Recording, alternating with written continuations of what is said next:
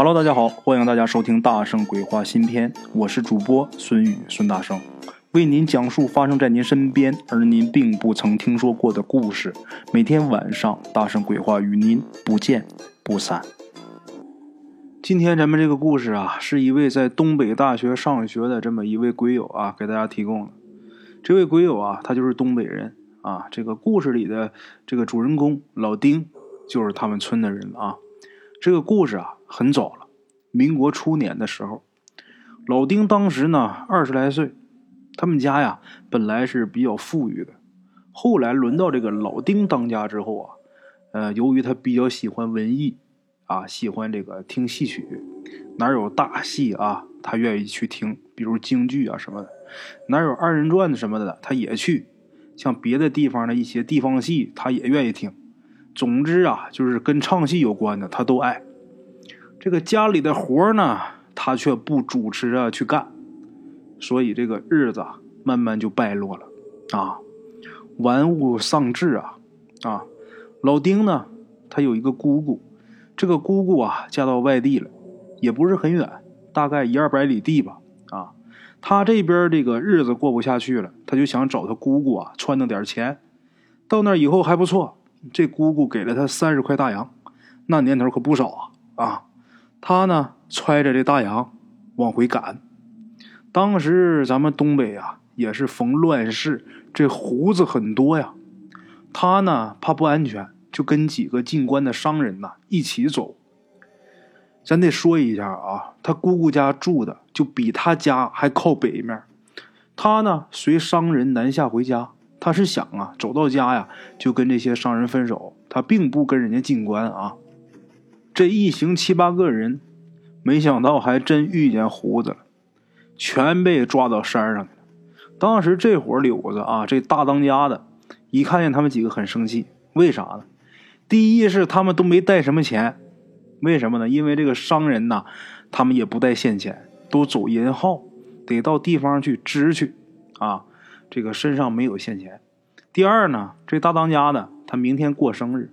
他原本呐，心想啊，抢上来的他有点彩头也好啊，就说这个哪怕不是钱是吧？你怀里揣块肉，这也算是彩头啊。但是这几个人啊，除了随身的这衣裳啊，再就那几个零钱，这都算不上彩头啊。所以这大当家的很生气，像老丁那三十块钱，在人家眼里，人家根本就看不上啊。所以呢，大当家的就让人把他们压下去，让他们各自给家里边写信啊，把他们呢当肉票。信写家去，你们家带着钱来赎人，啊，当肉票的滋味啊不好受，尤其是精神压力极大，所有人，包括老丁在内，都愁眉苦脸的。等第二天呐，这几个正倚着这个土墙叹气呢，啊，忽然听见外面有锣鼓声响，怎么回事呢？大当家今天过生日，啊，那当然外边得很热闹啊。这会儿胡子，他们规模不大，能有这么四五十人，他们不敢请戏班，也不敢下山去抓这个戏班子上来唱，没办法，他们只能是自娱自乐。这会儿胡子里边啊有两个会唱的，就是会唱几句简单的二人转给这大当家的祝寿啊。这个老丁他本人呐，咱前面说了，他特别喜欢听戏，他这人戏瘾特别大，而且啊。人别人给家里边写信要赎金，他知道他自己家里边一分钱都没有，他这信写了是白写。他昨天是因为害怕挨打，他不得已才写的。他心想啊，这几天以后没有人送钱来，那他肯定必死啊。这会儿啊，一听外面这个锣鼓齐鸣的，他心想这是个机会，是吧？不如我出去给大当家唱一段，万一大当家高兴呢？然后把我放了，那多好啊！自己呀，鼓了鼓勇气，才跟看守他那小喽啰说，就说看我能不能去给大当家唱一段。那小喽啰问他：“你会唱啊？”啊，我会点啊。这个看守，我这小喽啰啊，他也想去看热闹啊。于是呢，他就跑去跟大当家一说，大当家的就命令这个喽啰，就说把老丁啊带过来，让他唱。老丁来了以后啊，把握好这个机会了，唱了几段，比前面那些个土匪唱的那强多了。这大当家听得非常高兴啊，让他再唱。这时候老丁灵机一动，怎么的呢？他听这个柳子的大当家的这口音是山东的，于是呢，他就壮着胆子啊，唱了几句山东的地方戏。没想到啊，把这大当家的给唱落了泪了。啊，咱说一下这大当家的，他本身是山东的良家子弟，啊，为了一口气啊，杀了人，不得已才闯关东。虽说现在是寨主啊。但是到底呀是落草为寇，他呢终年见不到山东的家人。今天呢酒后听老丁唱那么一段啊，这个思乡之情啊油然而生，特别想家啊，想家里的亲人，感动了。唱完呢，这大当家的就叫这老丁喝酒啊，来喝两碗。两碗酒下肚啊，这老丁一壮胆子，就求大当家的放自己下山。啊，就说呀，家里如果没有我的话，这一家子活不成了。大当家的呀，也没难为他啊，被他唱了点戏给唱高兴，还把他那三十块现大洋又还给他了。这老丁拿着钱，千恩万谢的下山了。啊，那几个跟他同行的商人，咱就不提了。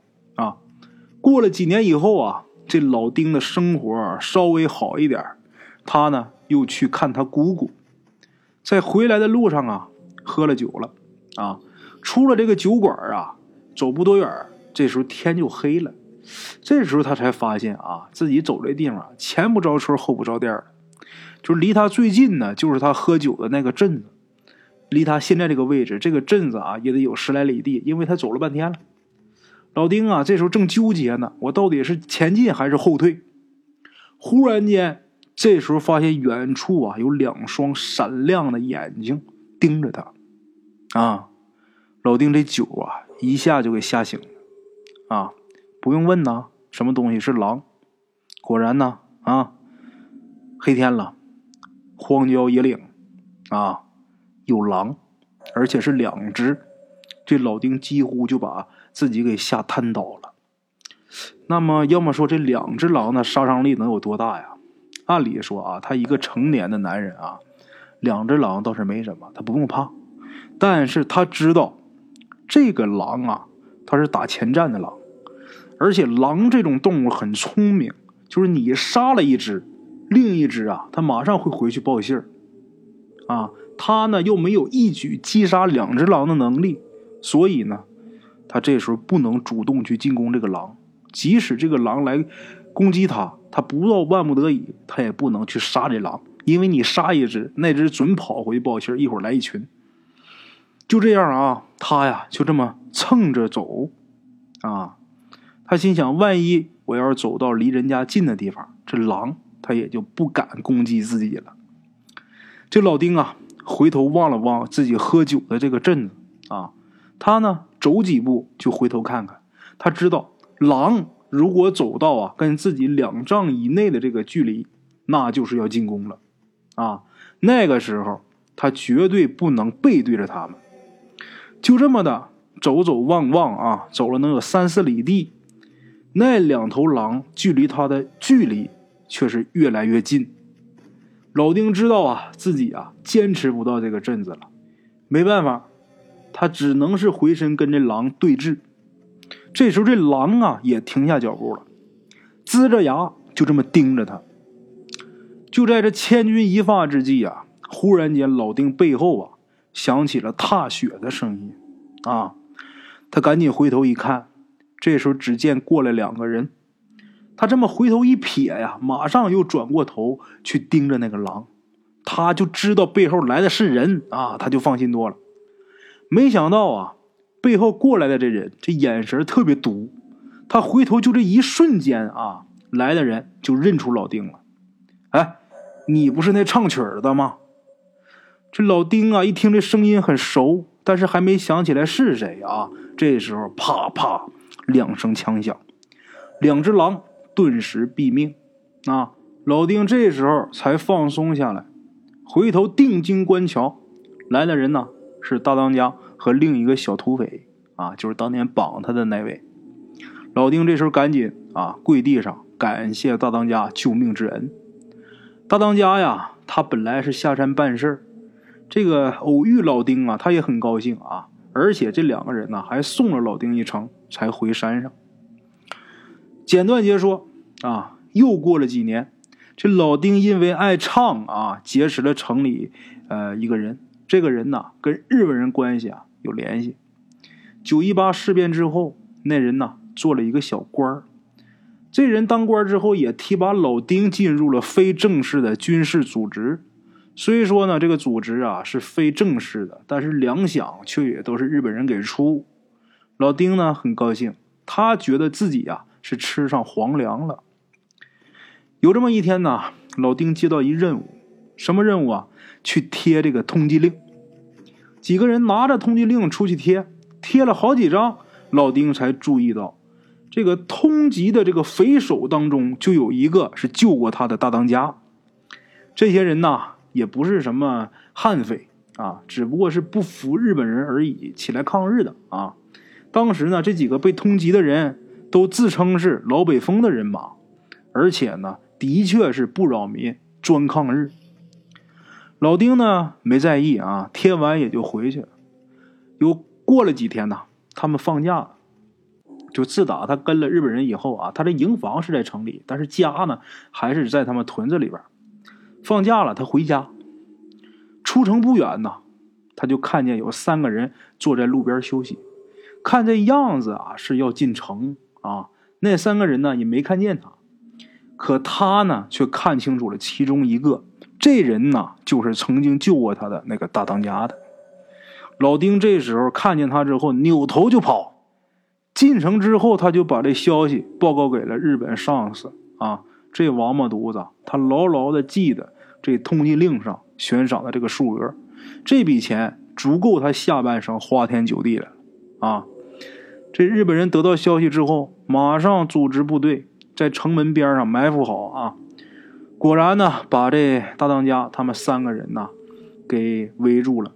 啊，把他们呢给堵在这个城门洞里边了。大当家他们也是赶紧拔枪应战，但是三个人你怎么对付这上百的敌人？还是在这个呃门洞子里边。再说这个短枪他也打不过长枪。大当家他们打了几枪就明白了，这日本人呐没想把他们乱枪打死，而是要抓活的。这仨人啊没一个孬的，全是好汉，就宁可自尽也不可能当俘虏。虽然呢。没有活捉大当家的老丁呢，还是拿到了赏金。当天晚上睡觉啊，他们因为是一个班在一个屋里睡，睡的是那种大通铺啊。老丁啊，睡着睡着，忽然就从铺上蹦下来啊，然后嘴里边喊着救命，就往那个院子里边跑。当时啊，这日本人啊都被老丁给惊动出来了。只见老丁啊，就穿着一个裤头，拼命的往门口跑。这日本人不明白情况啊啊，正要开枪，这时候老丁忽然间脚下一绊，啊，绊倒了。跟着呢，这个地下呀，就不知道从什么地方啊，涌出了无数只蚂蚁，啊，这蚂蚁密密麻麻，整个啊就把这个老丁给包裹了。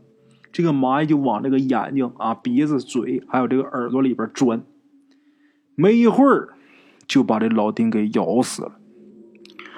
老丁死了以后，身子一凉，这蚂蚁啊也就散开了。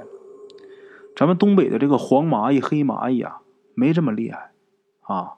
于是呢，这时候就有人说，这个呀是大当家的鬼魂呐，来报仇。也有人说，这个是大当家手下呀有能人啊，这个大当家的手下来替大当家的报仇。啊，甭管是谁来报仇吧，总之啊，恶有恶报啊，应了这个现世报了。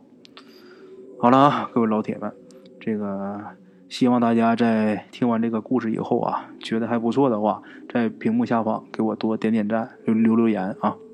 好了啊，咱们今天这个故事先到这儿，感谢各位老铁的收听，咱们明天继续啊。OK，各位老铁们啊，咱们今天的故事呢，先到这里。感谢各位好朋友的收听啊！我的投稿微信是幺八七九四四四二零一五，欢迎各位好朋友加我的微信，点赞、转发、评论。今天呢，故事先到这儿，咱们明天同一时间不见不散。